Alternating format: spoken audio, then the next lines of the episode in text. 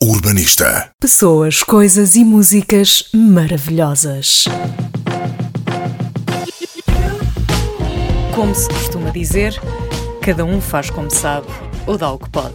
Quem está apenas a ouvir, fica o idílio sonoro de uma praia deserta no Algarve e a caminhada desafiante para lá chegar. Percorrer uma areia fina e branca e mergulhar nas águas translúcidas, algures entre Lagos e Portimão. É isto que sei fazer.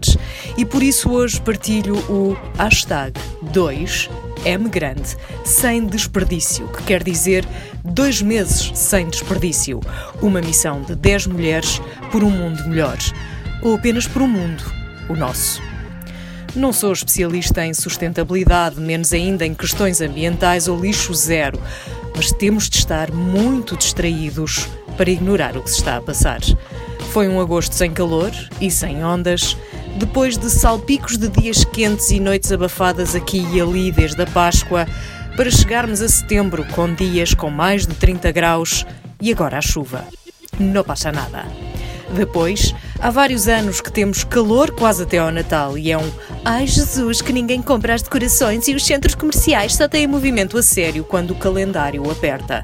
Novamente, como dizem os espanhóis, não passa nada. Há ventos e tempestades repentinas e este clima moderado da Península Ibérica transforma-se num gelo inesperado ou num calor muito seco a imitar o deserto. Voltemos aos espanhóis. Não passa nada. Passa. Ou se passa. Os erros grandes e pequenos estão por todo o lado. Precisaríamos voltar aos bancos de escola para reaprender a geografia e o clima, mas principalmente para reaprender a viver em sociedade.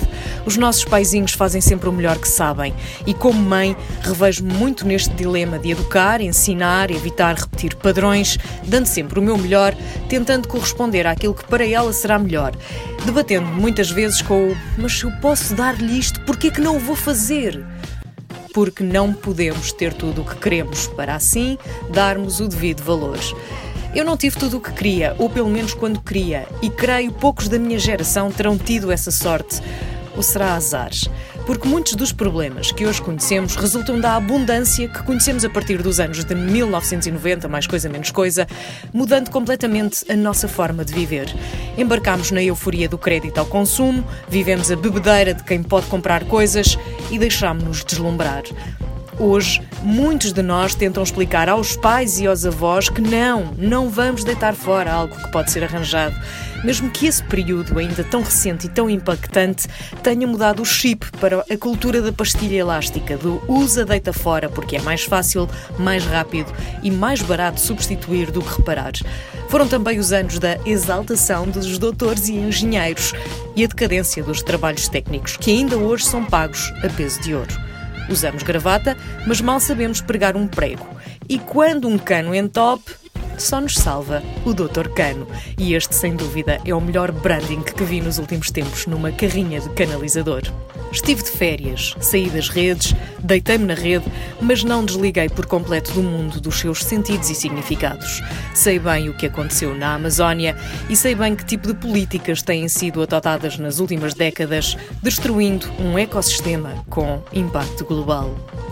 Durante muito tempo fiz parte do grupo que prefere pensar que não passa nada para continuar a comprar. É tempo de mudar. O meu plano para a casa nova e para uma espécie de regresso a uma nova vida incluía compostagem. Ainda não consegui sequer acabar de arrumar a garagem e montar todos os móveis na casa nova, mas já consegui substituir o caixote do lixo, de plástico e de papel, por um com menos de metade da capacidade para fazer cada vez menos lixo.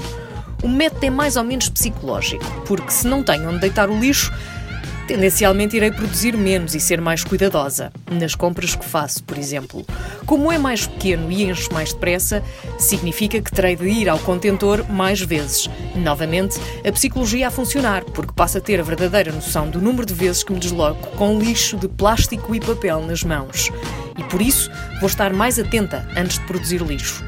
Também optei por não usar sacos de plástico para guardar o lixo de plástico e papel. Se com o papel é muito fácil, já as embalagens estão a dar alguma luta.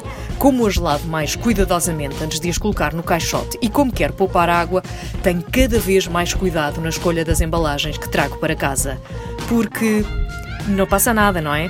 Mas também não custa nada abrir a pestana e fazer alguma coisa, mais que não seja por nós. Por um verão decente e um inverno condizente. Sejam ainda mais egoístas e estabeleçam metas que vos beneficiem. Mas, por favor, façam alguma coisa para travar o estado das coisas. Mais que não seja seguir a hashtag 2M grande sem desperdício. Urbanista. Pessoas, coisas e músicas maravilhosas.